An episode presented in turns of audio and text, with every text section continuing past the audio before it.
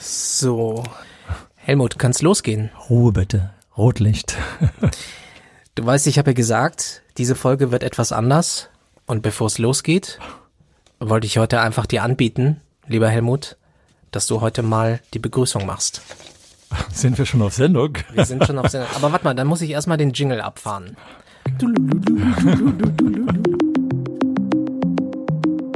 Schule kann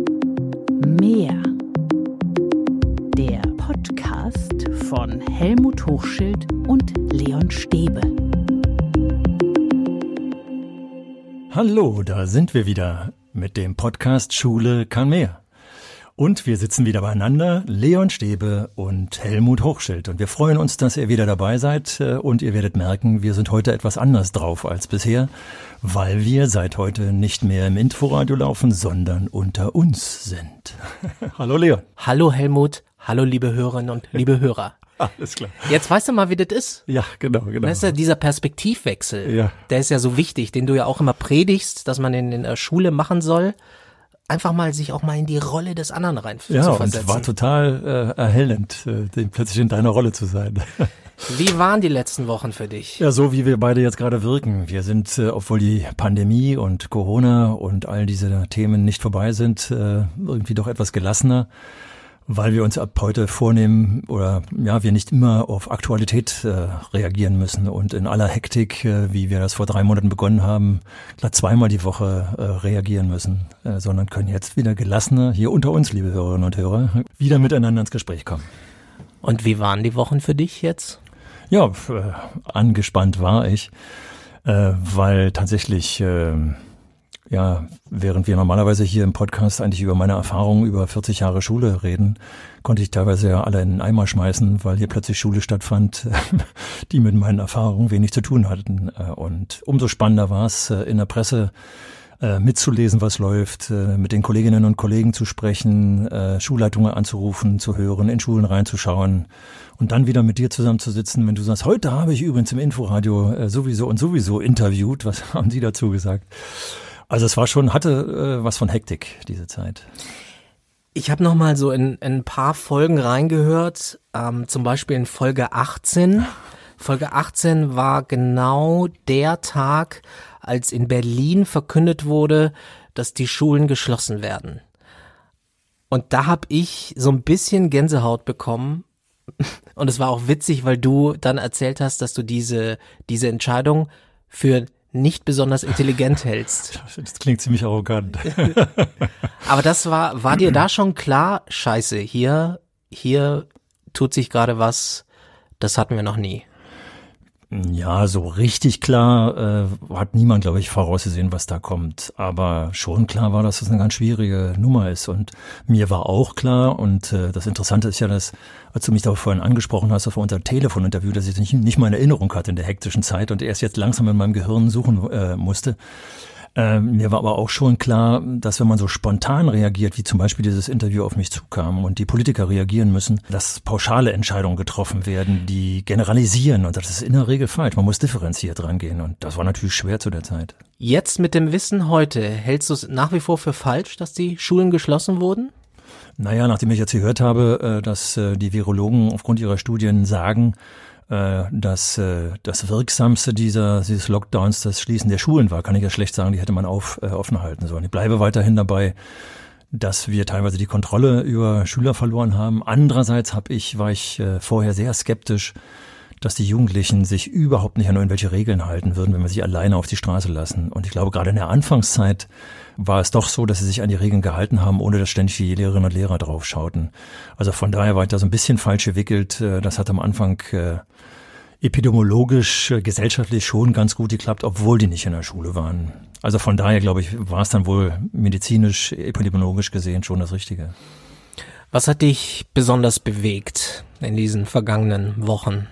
Ja, am Anfang hat mich positiv bewegt, das haben wir auch hier im Podcast ja thematisiert, der, diese plötzliche Hilfsbereitschaft, die Tatsache, dass nicht etwa Unruhen ausgebrochen sind, sondern ich habe es so wahrgenommen, dass am Anfang plötzlich alle den Atem anhielten, als plötzlich der Lockdown durchgesetzt wurde. Ich kann mich noch erinnern, dass an, an einem Sonnabend äh, die Kneipen in Berlin waren voll, plötzlich durch die Rundfunksender ging, jetzt ist der Lockdown dran und äh, die Polizei durch die, so wurde es in der Presse dann mitgeteilt, die Polizei durch die Stadt ging und die Leute aufgefordert hat, nach Hause zu gehen. Und da hat es nirgendwo Stress gegeben. Jedenfalls äh, war das, wurde das nicht bekannt. Ich selber bin durch die Stadt gefahren zu diesem, an diesem Tag und dachte, oh, das war schon irgendwie komisch. Das war Stillstand. Und da habe ich den Eindruck, dass unsere Gesellschaft in sich gegangen ist, also viele Mitglieder der Gesellschaft und äh, wir unheimlich ernsthaft, hilfsbereit damit umgegangen sind. Das fand ich total klasse.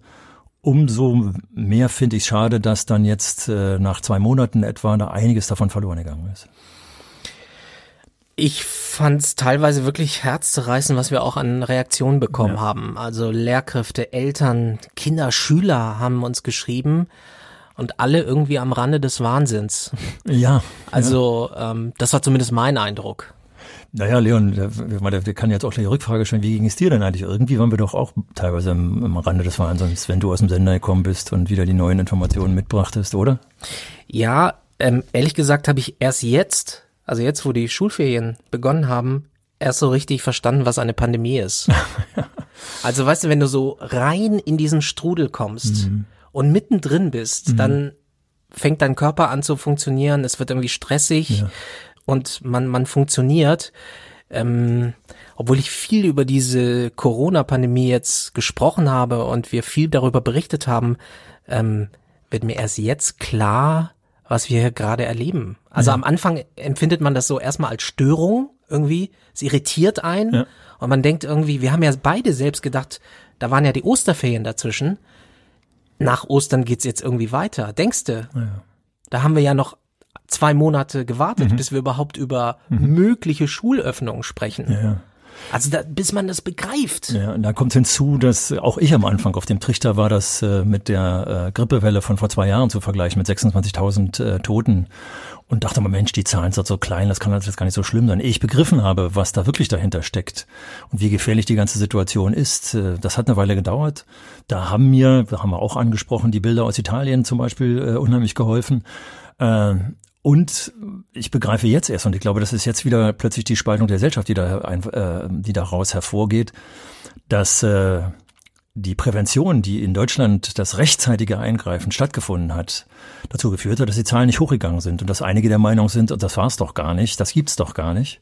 Also äh, wie hat äh, Drosten in seinem Podcast gesagt, äh, there is no glory of prevention. Hm. Äh, man oder ja, man, wir sind davon verschont geblieben und deswegen glauben manche, dass das gar nicht ernsthaft ist. There's no glory because the schools have been closed. Also, pff, pff, pff, was wir da bekommen haben an Reaktionen, ne? Also Lehrkräfte, die sich überhaupt nicht unterstützt gefühlt haben. Eltern, die gesagt haben, wie, wie soll ich das jetzt hinbekommen? Unsere Kinder sind völlig überfordert, wir sind völlig überfordert, die psychische Situation, ähm, das ist schon, also das hab, sowas habe ich noch nicht erlebt. Mhm. Also ich kann mich erinnern, ich glaube, da sogar eine Überschrift ist, was passiert, wenn Lehrer verzweifeln oder wenn Verzweiflung im, im Spiel ist.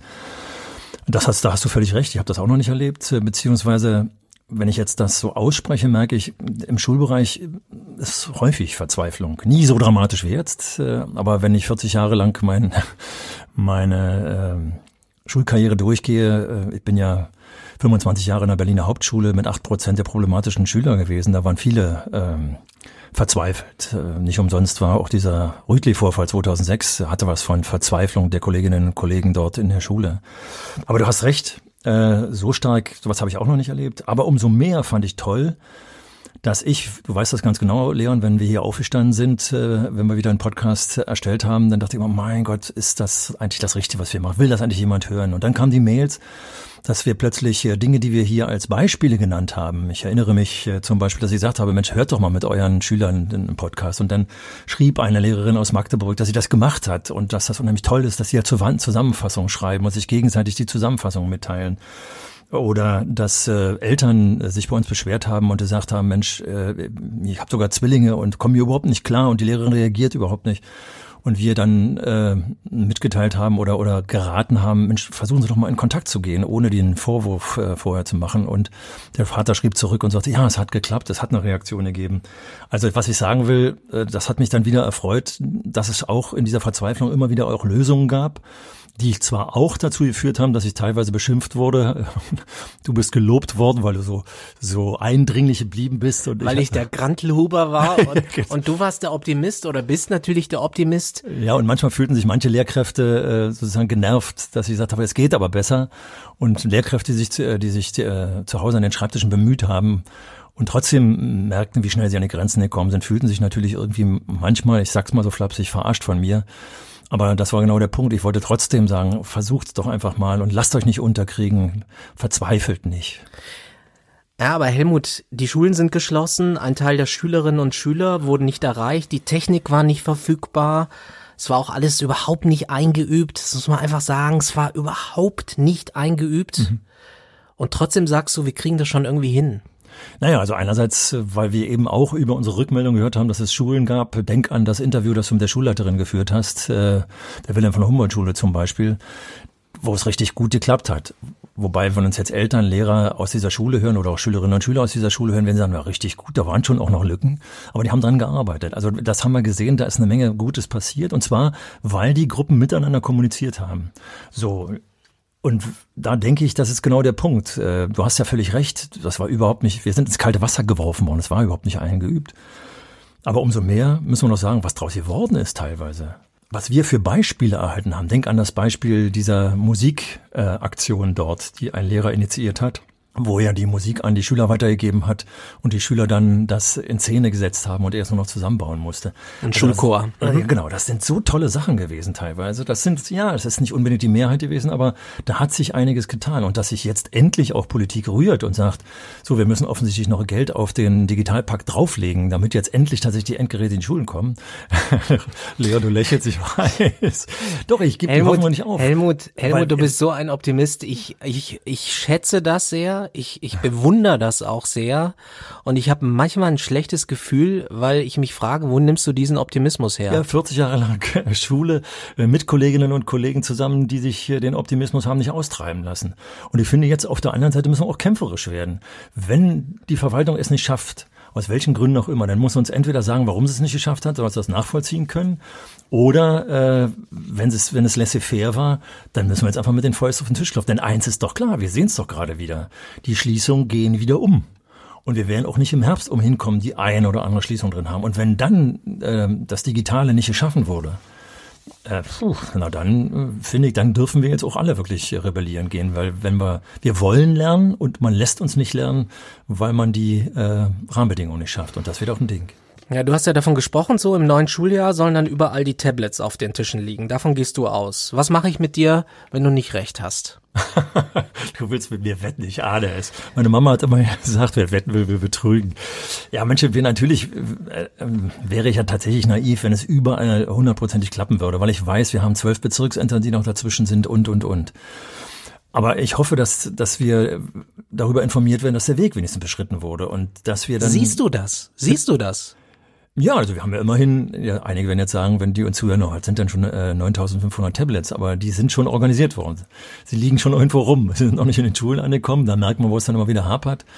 Und da wäre jetzt auch meine Hoffnung, ähm, dass wir noch alle Lehrerverbände insgesamt, also die Gewerkschaft Erziehung und Wissenschaft sollte sich jetzt mal auf die Fahnen schreiben, ihr habt die Schulen ganz viel alleine selbstverantwortlich machen lassen in der Krisenzeit der Pandemie. Jetzt müsst ihr die aber gefälligst auch äh, selbstständig arbeiten lassen, wenn es danach weitergeht.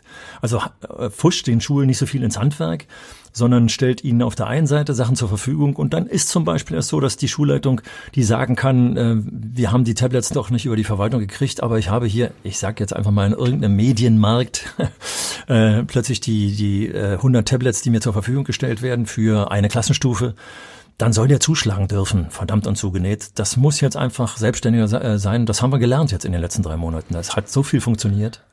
Ja, was mache ich jetzt mit dir? Also du hast ja Wette schon mal angesprochen. Also wenn wir bis zum Ende des Jahres, ich sag's mal so, wenn wir bis zum Ende des Jahres keinen signifikanten Fortschritt haben, bei der Digitalisierung, dann würde ich sagen, dann musst du eine Passage aus einem Märchenbuch in diesem Podcast vorlesen.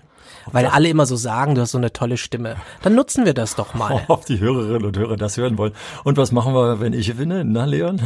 Musst du dir überlegen. Dein Wetteinsatz musst du überlegen. Also mein Wetteinsatz ist, du, ich bin ziemlich optimistisch, dass ich gewinne, aber äh, das werden wir dann sehen.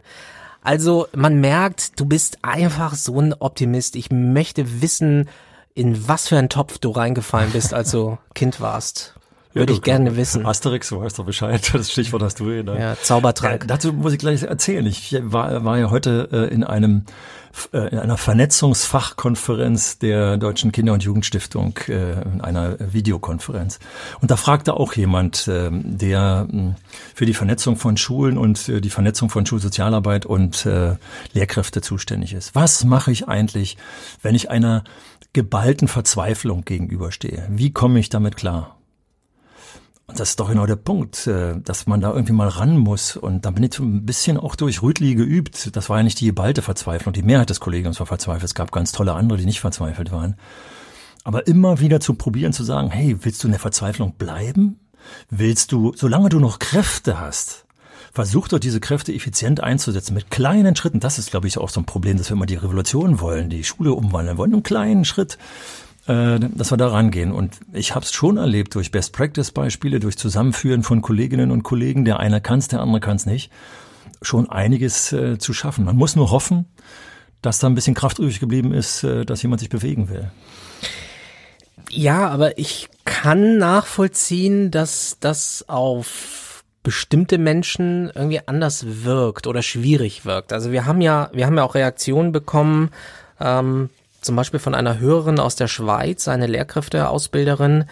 Äh, sie schreibt, es kommt mir ein wenig so vor, als würden Sie, also du, Helmut, zu einem Depressiven sagen, er soll doch einfach nur sein Leben konstruktiv anpacken, dann wird er schon wieder. Ein solcher Ratschlag verstärkt bekanntlich die Depression. Zitat Ende. Trifft dich das? Mm, zum Teil. Ähm, also könnte jetzt sagen, ich kenne mich mit Depressionen aus. Äh, in welcher Form will ich jetzt nicht weiter äh, ausführen. Aber dann müssten wir einfach klar sehen, Depressionen sind ist eine Krankheit. Der gehört also nicht unbedingt überzeugt, dass er sich anders verhalten muss, sondern der muss erstmal ähm, als krank erkannt werden und es muss etwas gegen diese Krankheit getan werden. Man würde hier mit Therapien und Medikamenten arbeiten und genau das ist der Punkt. Äh, wenn wir dauernd auf äh, ausgebrannte Lehrer einprügeln, dann gewinnen wir überhaupt nichts. Wir müssen, bevor sie in die Depression fallen, um das Beispiel aufzunehmen.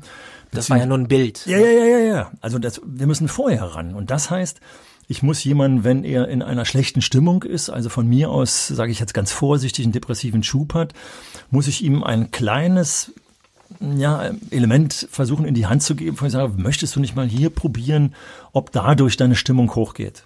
Das heißt, äh, auf Schule äh, umgebrochen, ich äh, rede mit einer Kollegin und höre mir an, was sie sagt und höre mir auch an, versuche das Gespräch dahin zu lenken. Hat sie nicht auch Stärken? Kann ich nicht irgendwas raushören, was sie gerne macht oder was sie weiter stärkt, wenn ich das, wenn ich eine kleine Stärke sehe, die ich weiter stärken kann? Also du merkst schon, wenn man da rangeht, das kostet Zeit. Und da kann ich nur sagen, das habe ich heute äh, gerade auch in dieser Tagung mitgeteilt, in meiner alten Schule haben sie es tatsächlich geschafft, übrigens ein ehemaligen Schulsozialarbeiter, der über Weiterbildung zum, äh, zum Psychologen geworden ist, tatsächlich eine Supervision durchzuführen. Der junge Mann, der da schon seit Ewigkeiten als Schulsozialarbeiter gearbeitet hat und jetzt als Psychologe zur Verfügung steht, führt Supervision für das gesamte Kollegium durch, Stück für Stück. Und das ist das, was wir zum Beispiel für solche Fälle brauchen. Dass da jemand zuhört und sagt, äh, an welcher Stelle kann ich hier sozusagen verknüpfen oder so. Ist eine Frage der inneren Haltung, ne? Ja, auf jeden da Fall. Da gibt es an den Schulen auch sehr unterschiedliche Typen.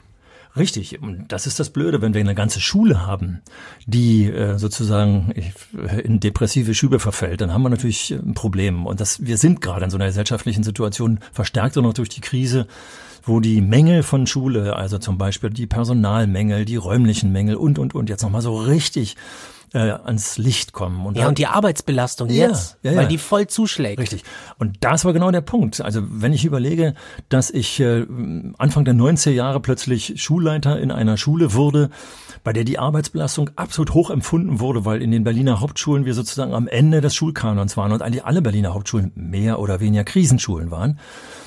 Und äh, ich dann nach zehn Jahren, in dem ich in dem Kollegium war, zu den Kollegen gesagt habe, gut, wenn ihr mich als Schulleiter haben wollt, so war es, bin da angesprochen worden, dann ist aber klar, dass Meckern allein nicht mehr geht, sondern wir müssen an einigen Punkten des Meckerns anfassen und müssen die Schule verändern. Und das hat geklappt.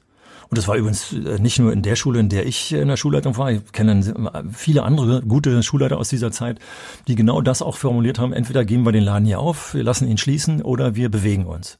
Und daraus sind äh, Schulentwicklungen äh, entstanden, die wirklich ein Hammer waren. Und weil ich das weiß, also, weil ich das kenne, bin ich so euphorisch, dass ich denke, es geht. Also da kommt der Optimismus her, verstehe. Ja, wobei es ja auch ein Stück Optimismus hört sich immer so ein bisschen nach äh, Visionär und wer Visionen hat, hat Helmut Schmidt mal gesagt, er hört in die Klinik. Äh, da ist aber auch eine Realität dabei. Ich habe es ja erlebt, äh, tatsächlich. Übrigens musste ich letztens echt lachen. Ähm, wir haben in unserem Neujahrspodcast, das war Folge Nummer 10, äh, ganz allgemein gesprochen, so nach dem Motto, das wird ein super Jahr. Ich habe gesagt, ich glaube, das wird ein super Jahr für die Schulbildung in Deutschland. Und jetzt sitzen wir hier. Ja. Mitten in der Pandemie. Ja, aber jetzt ist doch genau der Punkt. Jetzt können wir weiter jammern und können sagen, die Schulen werden bestimmt wieder geschlossen, die Tablets sind nicht auf dem Tisch. Aber wir können auch sagen, hey, Leon, wir haben doch die Mails bekommen mit den Beispielen, wo plötzlich völlig kreativ gearbeitet wurde, wo Kunstprojekte auf dem Schulhof stattfanden, äh, fanden, wo 800 Schüler ein gemeinsames Projekt zur Gemeinsamkeit in der Schule brachten. Wollen wir nicht mal hoffen, dass das mal wirkt, dass auch wir mit unserem Podcast ein bisschen mehr äh, Möglichkeiten schaffen zu sagen, jetzt müssen wir ran. Denn wenn wir es nicht machen, das ist genauso wie jetzt in der Wirtschaft. Die Wirtschaft wird äh, aufgefangen durch staatliche Interventionen. Und das ist genau der Punkt, dass wir auch Schule jetzt auffangen müssen. Sonst geht sie uns den Bach runter und ein Teil der Schüler geht uns den Bach runter.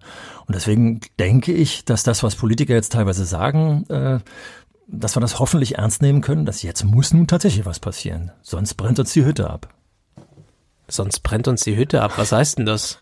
Ja, dass die Schule immer schlechter wird und dass das, was du äh, versuchst immer wieder aufzuzeigen, was du ja realistisch beschreibst, äh, verzweifelte Kolleginnen und Kollegen, abgehängte Schülerinnen und Schüler, äh, immer weniger Schulabschlüsse, erfolgreiche Schulabschlüsse und und und, dass die, die Zahlen uns dann so auf den auf, der, auf den Nägeln brennen. Äh, ja, dass es erst dazu kommen muss, auch das habe ich heute in dieser Tagung gesagt, wie bei Depressiven oder bei Alkoholikern. Die müssen jetzt ganz weit unten sein, dass sie sich helfen lassen. Müssen wir warten, bis die Schule ganz weit unten ist. Ich habe das als Schulleiter nie gekonnt oder auch als Lehrer nie gekonnt, weil ich ja Verantwortung für die Menschen hatte, die in der Schule gerade waren. Nervt dich das eigentlich, dass ich so der Negative von uns beiden bin? Das fordert mich, sag mal so. nee, na, ich, ich, ach, ich kenne das doch nur zu gut. Also du, ein Prinzip spielst du hier, äh, weißt, das ist ein Teil deiner Persönlichkeit auch, ja, aber äh, du spielst auch die Rolle dessen, was in vielen Lehrerzimmern stattfindet. Insofern forderst du mich äh, heraus. Und ich werde den Kopf nicht in den Sand stecken und ich werde nicht sagen, nein, du hast recht, es geht eben nicht so und wir müssen zuschauen, wie die Schule den macht. Nee, nee, nee, nein, weil nach 40 Jahren, Dienstjahren, habe ich es in allen Bereichen geschafft, äh, obwohl ich oft Knüppel die zwischen die Beine äh, geworfen bekommen habe, äh, das Positive noch zu schaffen und zum Schluss zu sagen, hey, wir haben was erreicht, auch wenn es manchmal nur kleine Schritte waren. Ich meine das gar nicht zum Selbstzweck, ne? Also ich bin nicht negativ oder pessimistisch, weil ich denke, oh, das ist jetzt toll, sondern weil ich einfach die Situation sehe. Ja ich meine, wir, also wir müssen uns mal vor Augen führen, in welcher Situation wir alle waren. Das war, es hat ja jeden getroffen, diese Pandemie. Ich meine, du hast einen Passierschein bekommen oder ja. so eine Bestätigung, dass ja. wir uns überhaupt sehen. Also wir, wir mussten uns darauf einstellen, dass wir uns in diesem Podcast gar nicht sehen. Aber finde ich ist ein schönes Beispiel. Damit wir dann nicht den Podcast absagen mussten, haben wir im Vorfeld präventiv gehandelt. Wir haben das Ding nie gebraucht, den Passierschein, den ich der Polizei äh, vorzeigen musste. In Italien hätte man es zum Beispiel vorzeigen müssen. Aber das ist doch genau das, dass man jetzt präventiv und wir werden, wenn wir den Podcast jetzt weitermachen, in Themen einsteigen, die uns tagtäglich fordern und nerven äh, vor allem in einigen Bereichen, ob das Gewaltprävention ist äh, oder die, der Umgang mit Medien, der Umgang mit Fake News, das sind ja alles Themen, die wir schon angesprochen haben. Wie läuft Inklusion? Alles mehr oder weniger Reizthemen. Aber wenn ich da nur rangehe und sage, Inklusion ist eh nur ein äh, Sparprogramm und es läuft alles nicht, ich muss ver versuchen, für mein Leben, für meinen Job, und wenn ich den Job gut meine, nicht nur für mich, sondern für die, die mir äh, äh, anvertraut werden, muss ich versuchen, trotzdem das Beste rauszuholen. Nebenbei kämpfe ich noch als Gewerkschafter oder als äh, politisch Aktiver dafür, dass sich vielleicht was ändert. Ja, nicht aufgeben. Das heißt, was hast du noch vor mit diesem Podcast? mal nicht aufgeben. Ich habe vor, dass das Bild, was bei uns im Seminar in Reinickendorf hing, da hat jemand, ich weiß gar nicht wer das, ob das ein Lehramtsanwärter hingehängt hat, äh, das Bild eines Storches aufgehängt, der einen äh, Frosch äh, im Schnabel hat. Und der Frosch verschwindet schon fast im Schlund des Storches. Aber der Frosch äh, greift noch mit seinen beiden äh, Händen den Hals des Storches und versucht sozusagen den Storch zu erwürgen. Und darüber stand nicht aufgeben. Also eine fast fatalistische Situation, in der wir hier vielleicht auch sind, wenn man deinen Beschreibungen nachgeht. Wer, wer ist aufgeben. jetzt wer, Helmut? wer ist Storch, wer ist Frosch von uns beiden? Äh, eigentlich bist du der Frosch und ich der Stand. Nein, die, die, die Rolle, die, diese Rollenverteilung passt auch für uns beide nicht so richtig. Sondern ich würde eher sagen, der Frosch ist nach deinem Bild äh, die Schule, die hier verschluckt wird äh, von Defiziten, von Planlosigkeit, von schlechter Verwaltung, von Bürokratie. Und der Frosch wehrt sich bis zuletzt und vielleicht kriegt er die Bürokratie und die Verwaltung geknackt, damit er dann doch wieder frei leben kann, die Insekten fressen kann und in seinem Wasser schwimmen kann. Mann, war das ein Bild, oder? Sehr schön. Ähm, was wir jetzt schon ankündigen können, wir haben, wie, wie, ich finde, ein sehr spannendes Experiment vor, nämlich schon in der nächsten Folge. Ich würde fast sagen, es ist fast, es ist fast ein Kunstprojekt, weil, nämlich, wir wollen uns Debatten anhören, die wir beide vor Corona produziert haben. Also und jetzt mit dem Wissen, wir vielleicht jetzt anders drüber nachdenken. Es geht nämlich ums Smartphone. Äh, da haben wir miteinander diskutiert. Wir hatten die Folge für März vorgesehen mhm. und dann kam Corona. Hat uns die Füße weggehauen. Und ich meine, diese Debatte war an den Schulen natürlich sehr lebhaft, sehr leidenschaftlich geführt.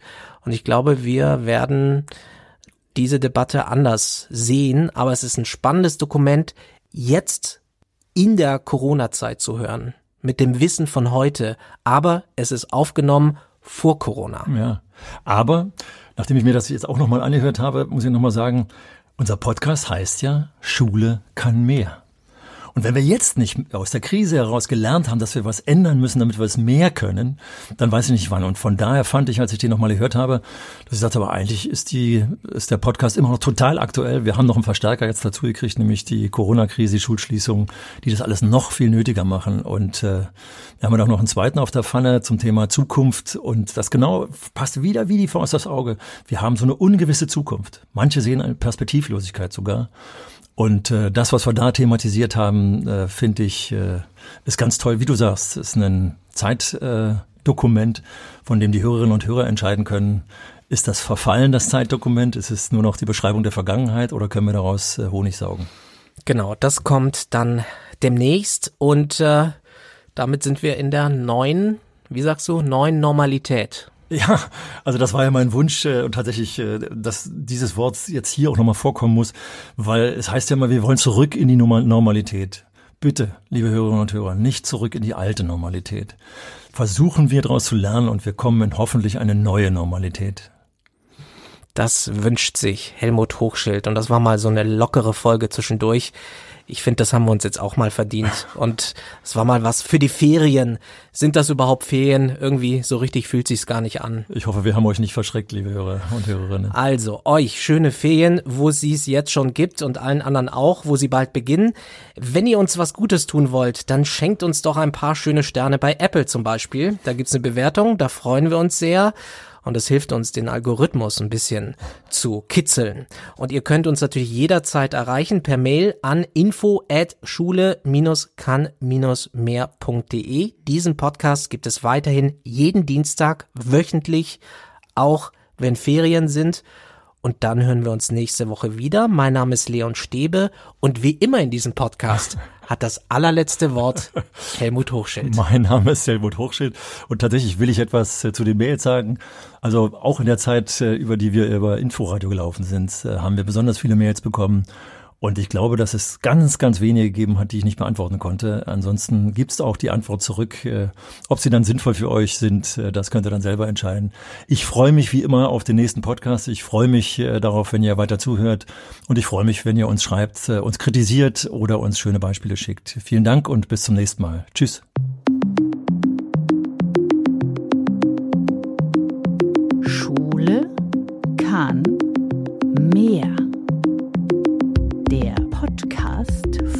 Helmut Hochschild und Leon Stäbe.